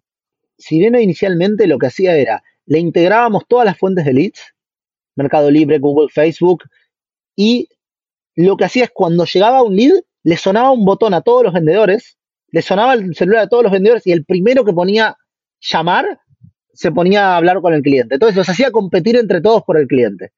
Lo que nosotros llamábamos el tanque de tiburones. Entonces fue un, fue un taxi call center, Exacto. pero para leads. Y fue revolucionario en ese momento. Éramos los únicos que hacíamos algo así. Sí, nosotros lo vendíamos Holy como shit. lo vendíamos como el Uber de los vendedores. Y mira, te cuento una historia graciosa, es estábamos en junio, no, mayo, junio, yo les dije a mis socios que me iba de vacaciones a México, también, con mis amigos. Les dije, miren, yo me voy de vacaciones una semana, voy a aprovechar y me voy a quedar una semana vendiendo en México. Si logro abrir un cliente, si logro vender una cuenta, abrimos México. Me acuerdo que fui, me agendé tres reuniones para la, semana anterior a ir a, irme de vacaciones. Me agendé tres reuniones. La primera reunión cerré un contrato. Los llamo a mis socios y les digo, chicos, abrimos México. Y ahí fue el inicio de un camino, yo me enamoré de México, para mí fue el país que no- nos impulsó para arriba tremendamente. Eh, y, pero también por escala, me pasaba que cuando iba a México a vender, una concesionaria en México tenía 40 vendedores. Una concesionaria en Brasil tenía 5. Una concesionaria en Argentina tenía 3. Yo en México podía tener el revenue de una sola, o sea, el revenue de 10 concesionarios en Brasil me daba el revenue de una en México. Y era como, ¿qué hacía antes en Argentina y Brasil cuando podía venir a México? Y fue como, wow. Y ahí en México empezamos a crecer, a crecer, a crecer. Y cosas graciosas que pasaron.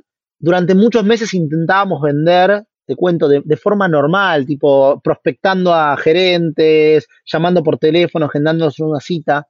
Hasta que un día me junto a tomar un café con un brasilero que vendía en, en Brasil, un, tenía una agencia de marketing y vendía en Brasil, y le digo, ¿cómo haces para vender? Porque yo tengo que llamar, busco generalmente un gerente, un dueño, etcétera, y me cuesta un montón armarme una cita. Y él me dice, no, mira, lo que yo hago es lo siguiente. Yo voy a las concesionarias, digo que vengo de Google, y la recepcionista me deja pasar. Y cuando llego ante el gerente, le digo, mira, yo soy la agencia oficial de Google, te vengo a vender campañas publicitarias. Entonces, en vez de agendarme una cita y tardar un montón, yo en un día puedo tener cinco reuniones. Yo dije, ¿qué? ¿Haces eso? Sí, hago eso. Listo, voy a probar eso. Lo probé y fue como, wow, en un día podía visitar 12 concesionarias, tener cinco reuniones, una venta. En una semana generaba dos mil dólares de revenue. Era increíble. Entonces ahí lo que hice, eh, con mis socios decidimos en un momento, dijimos, no vamos a poder levantar una ronda de inversión nueva, vamos a vender. Y nos fuimos los cuatro a vender. Y todo el día, cada uno tenía una ciudad y todo el día estábamos visitando concesionarias. Teníamos un mapa con concesionarias donde íbamos tachando las que visitábamos. Entonces, en- te diría que en tres meses nos recorrimos todas las concesionarias de México y logramos pasar de 50 mil dólares de MRR, de Monthly Recurring Revenue, a 100 mil. Y fue tipo, no, perdón, perdón, perdón, me equivoqué. Cuando estábamos en 20 mil, no logramos pasar los 20 mil dólares y logramos pasar de 20 mil a 50 mil en tres meses. Solo saliendo todo a vender con esa estrategia. Y fue como, wow. no dijimos Google, nosotros decíamos que veníamos de Uber. Éramos el Uber de los vendedores. Ah. Oh, shit. Esa es una buena historia. A la Entonces, calle. ustedes a la Valija calle. y a la calle. Teníamos distintas estrategias que eran divertidas. Oh. Una que descubrió Lauta, mis- uno de mis socios, era, él estaba siempre con una valija viajando y en un momento tenía que ir con la valija a la concesionaria. Entonces, descubrió que cuando iba con la valija era más probable que lo atiendan porque parecía, era, teníamos de argentino, parecía que estaba de viaje, tenía poco tiempo. Entonces agarramos y cada vez que íbamos a una concesionaria nos llevábamos una valija. Porque sabíamos que con la valija nos iban a atender. La valija estaba vacía. Pero no importaba, se la dejábamos en recepción y íbamos a la reunión. Ese es como la, cuando estás tratando de ingresar en la fila en carro de otra persona. Si tú pones su mano afuera, 84% del tiempo te dejan ingresar. Si no haces Así nada, nada. Ese tú fue... Y Holy ahí shit. México empezamos a crecer, crecer, crecer.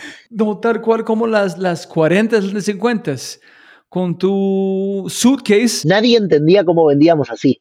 Nos mira, nuestros, y en, en su momento empezamos a reclutar vendedores y nuestros, nuestra experiencia de reclutar vendedores era, los llevábamos a todos los potenciales candidatos, los llevábamos cuatro horas a visitar concesionarias. Y si lograban pasar con un gerente, pasaba de, de fase para reclutarlo. Entonces toda la gente venía de una entrevista con nosotros y no entendía, éramos total, éramos unos locos ahí.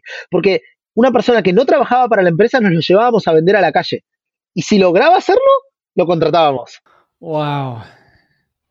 Eso es. Listo, entonces, es solamente fue para vender con leads. Todo bien. Hasta ahí era así. Eh, en, un- en su momento descubrimos, le, le- le agregamos una funcionalidad que nos pedían mucho los clientes, que es que cuando tocaras un botón, además de llamar, te abriera WhatsApp. Y esa funcionalidad la rompió. Tal es así que empezamos a escribir artículos como somos el, el CRM que integra WhatsApp. Y a la gente le encantaba porque la gente quería vender por WhatsApp.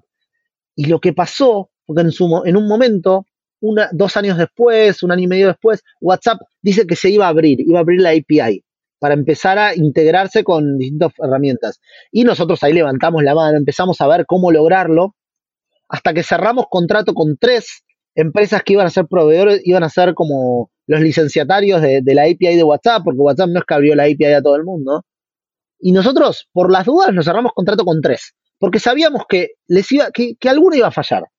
Entonces cerramos contrato con tres y empezamos a vender el CRM, el CRM de WhatsApp, el CRM integrado a WhatsApp. Y cuando lanzamos ese nuevo producto fue como un boom. Éramos los únicos en el mercado con un producto y con nuestra característica agresiva, ¿no? De salir a vender, a vender, a vender, a vender, a vender y después intentar acomodar las cosas. Y vendimos como locos. Vendimos como locos, locos, locos. Y como nosotros veníamos generando contenido sobre WhatsApp y CRM desde hace dos años, toda la gente que buscaba WhatsApp, integración CRM, nos encontraba a nosotros, porque teníamos un montón de artículos escritos sobre el tema.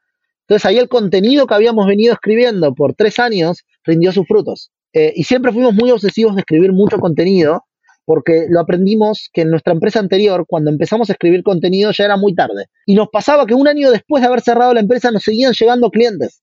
Entonces dijimos, en esta nueva empresa vamos a escribir contenido desde el día cero. Y empezamos a escribir contenido, contenido, contenido, contenido, contenido, contenido, y, al, y todo. Y al año 3, cuando lanzamos esto, fue un boom. Wow. Wow, wow, wow. Y la adquisición para Y terminar bueno, como después de crecer historia. mucho con el concepto de CRM de WhatsApp, crecimos muchísimo. O sea, cuadruplicamos la facturación, quintuplicamos la facturación en dos años. Y lo que pasó básicamente es que una empresa que era proveedor oficial de WhatsApp se acercó a nosotros con el interés de comprarnos porque teníamos un producto con mucha penetración en el mercado. Nosotros éramos los que más líneas de WhatsApp habilitábamos en el mundo, creo yo. Entonces, nada, se acercaron y llegamos a un acuerdo y decidimos unir fuerzas con ellos. ¿Y por qué no dijeron no? Principalmente porque encontramos mucha sinergia con el comprador, porque ellos eran proveedor oficial de WhatsApp y nos permitía integrarnos, o sea, y, y procesar muchas líneas de forma muy rápida, y porque era una buena, una buena oportunidad en todos los sentidos. O sea, sinergia, más posibilidades de negocio, posibilidades de crecimiento. Entonces dijimos, mejor unir fuerzas y seguir para adelante juntos que hacerlo solos. Entonces era como la, o fue como el back-end Exacto. partner que no tenías que conectar todo en una forma más, más elegante. Entonces, todo. Fuck, man. Qué historia. fue- fue un- un- es un lindo ride, todavía sigue, ¿no? Estamos yendo por más ahora. Yo quiero, yo quiero ser como contigo en estos concesionarios, como vendiendo. Así, no sé, hacemos de Uber. algún día, Listo, algún día nos vamos a tomar una cerveza y nos vamos a vender juntos algo, el podcast. Hola, vengo de... Sí, sí, hágale. No, yo quiero aprender. Sirena ahora, a ver, seguimos creciendo muchísimo. Obviamente con la pandemia nuestro negocio creció naturalmente, porque más gente necesita vender por WhatsApp. Y eso nos llevó a muchos mercados, a muchas geografías nuevas. Eh, hoy en día estamos, tenemos clientes en más de 25, 30 países. tenemos clientes en Asia, tenemos clientes en, en Europa, tenemos clientes en Latinoamérica, en todos los países de Latinoamérica, creería yo. No sé, todos los países, tenemos clientes en Estados Unidos, poquitos, pero tenemos en el mercado hispano. Eh, ha sido un boom muy interesante y un crecimiento muy interesante. Y hoy en día nuestro objetivo es seguir creciendo. Eh, de la mano de Sembia seguimos, seguimos creciendo. Somos una empresa más grande ahora, pero nada, es seguir dándole y dándole. Brutal. ¿Y qué dijeron sus inversionistas iniciales de Rodati? Bueno, ellos, lo- lo- los originales de Rodati no lo podían creer. Eh, muchos ya nos daban por perdidos, pero el día que lo llamamos le dijimos, bueno, tenemos una buena noticia. Eh, dijeron, wow, nosotros ya habíamos descontado que esto no llegaba a ningún lado. Algunos nos decían, y otros nos decían, siempre creímos en ustedes, un poco de todo.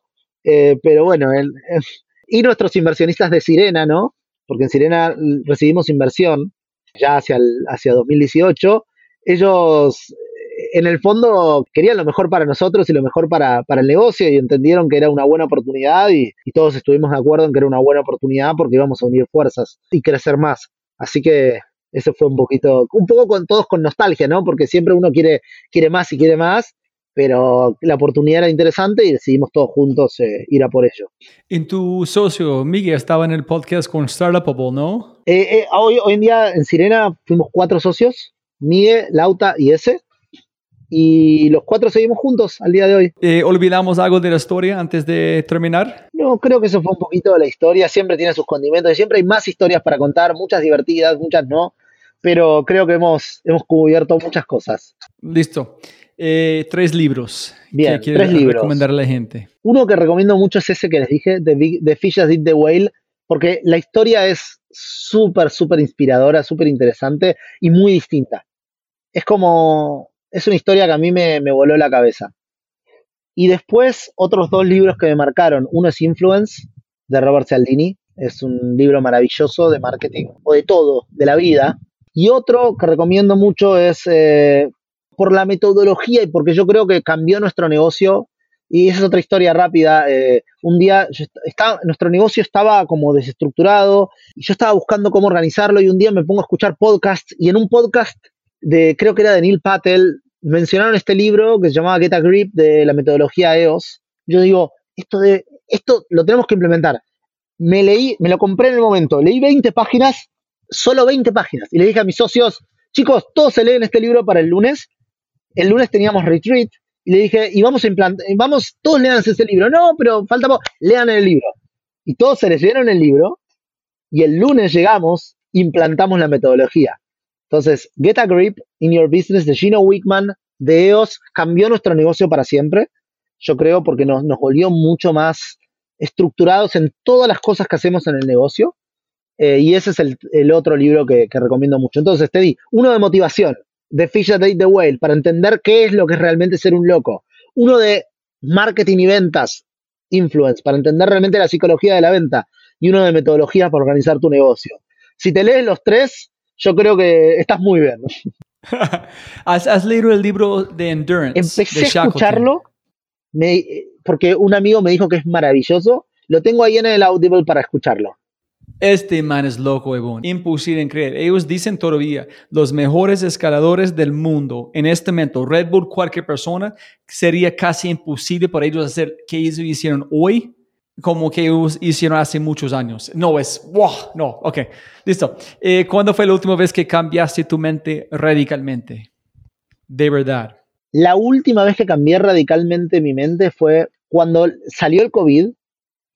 Fue como, ok, o hacemos algo o hacemos algo. Entonces tuvimos que ajustarnos muchísimo. Armamos como tres planes en simultáneo y salimos a la guerra. Yo siempre digo que los momentos que más disfruto son cuando salimos a la guerra en Sirena. Cuando apretamos los dientes y salimos a luchar. Bueno, creo que esos cambios de mente de pasar de una, de una etapa de decir, bueno, ahora hay que escalar, crecer, crecer, ahora hay que salir a la guerra, esos son los mayores cambios de mente. Y el último que tuvimos fue con COVID, pues a la guerra. Tipo, En este no pasó antes, este fue un cambio eh, durante COVID. pasó, me pasó muchas veces, me pasó muchas veces en Sirena, pero la última vez fue esta.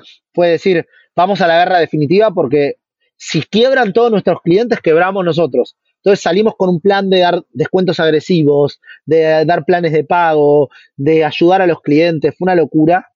eh, y fue una, un cambio de mente. Creo que el anterior fue cuando implementamos SEOs, eh, la metodología de, de- de management. Fue una- un cambio radical. Cambiamos toda la forma de, de- pensar la empresa. Y la anterior creo que fue cuando pivoteamos, cuando lanzamos la API de WhatsApp. Y la anterior cuando pivoteamos de negocio. Hubo muchos cambios radicales en mi cabeza, pero me pediste el último. Y fue Wartime COVID. No, no, no, no, perfecto. Si pudieras entrar en la mente de una persona, entender su forma de pensar y entender su forma de articular el mundo, ¿quién serían? ¿Por qué? Me dijiste que no podía ser un gran, un gran famoso. Tenía que ser alguien No, como ni Elon No tenía que ser. Elon Musk, no Sí. puede ser un Elon Musk. Bueno, yo, yo creo que me gustaría estar en la cabeza de Rob Murray, el tipo de, de Fisher de The Whale. Ah, ¿por qué? ¿Qué quieres ver? ¿Cómo tenía la, la cabeza o, o las agallas para que no le importara nada y hacer las cosas que hacía? No muchas, con muchas no estoy de acuerdo, pero realmente hay que tener una cabeza y unas agallas gigantes para ser esa persona. Súper, súper. Y la última, si pudieras enviar un mensaje a toda América Latina por WhatsApp, ¿qué mensaje enviarías? Mi ¿Y por mensaje sería, si hay algo que no te gusta en tu país, viaja e intenta hacer algo afuera y abre tu cabeza. Creo que es eso. es si, si no te sientes cómodo con la situación económica, con la situación social de tu país, andate. No eres un esclavo de tu país, no eres un esclavo de nada, somos un mundo global y tu futuro puede no estar en tu país y puedes encontrar cosas afuera también. Y después puedes volver a tu país. Viaja y haz cosas afuera, no tengas miedo de crear cosas afuera. Ese es uno de los mejores regalos que tú me entregaste durante esta conversación. Yo siempre pensaba que primero vender en su país, entender qué tienes, después expandir, pero no es. Intentes expandir para ver el valor de verdad de su producto. Mira, una de las cosas principales, y con esto creo que ya cerramos, ya estamos pasados, es una anécdota que yo aprendí, que es cuando yo vendía en Argentina, el problema que teníamos era que los vendedores no tenían un plan de celular, no se lo querían pagar, entonces teníamos que usar el Wi-Fi de la concesionaria para que los vendedores llamen a los clientes. El problema del Wi-Fi es que el Wi-Fi no funciona bien en todos lados, rebota contra las paredes, cuando hay un espacio grande, el Wi-Fi tiene microcortes, se cae. Nos volvimos locos intentando resolver ese problema. Llego a México y veo que todos los vendedores tenían su plan de AT&T por 200 pesos por mes. No existía el problema del Wi-Fi. Nadie necesitaba usar el Wi-Fi. Todos tenían su propio plan. Ahí dije, claro, cuando tú estás en tu país, intentas resolver problemas que solo existen en tu país. Cuando tú viajas, esos problemas tal vez no existan. Hay otros, pero esos problemas que tú intentabas te volvías loco para resolver, en ese otro país no existen. Entonces, tal vez estás resolviendo los problemas equivocados y cuando tu negocio tal vez lo que necesita es enfocarse en su negocio y no intentar resolver problemas que en otros países no están. Entonces, nuestro producto en Argentina costaba un montón y en México era evidente porque no existían los problemas de infraestructura que había en Argentina. Ese aprendizaje a mí me cambió todo y me dijo, a veces vender en tu país no es el momento y si vas a venderlo afuera, puede que estés en el momento correcto. Así que nada, eso, eso es una lección para mí que se la cuento a todos siempre. Siempre pegan más plata, no más tiempo. El mejor regalo que puedes dar a otro ser humano es la atención. Gracias por su tiempo y su atención. Bueno, gracias a ti, Robbie, y lo disfruté mucho. gracias. Como siempre, siempre, siempre puedes ganar más plata, pero no más tiempo. Muchísimas, muchísimas gracias por escuchar. Espero que hayas aprendido algo, que hayas inspirado y te sientas con ganas de hacer algo alucinante. Y más importante, no olvides si este podcast te parece increíble otras cosas espectaculares que puedes encontrar en thefryshow.com. El newsletter, El Conejo Blanco, 5 minutos para leer y toda una vida para comprender. O mi favorito, si eres un super fan, puedes convertirte en un miembro de The Fry Show para tener acceso a cosas alucinantes.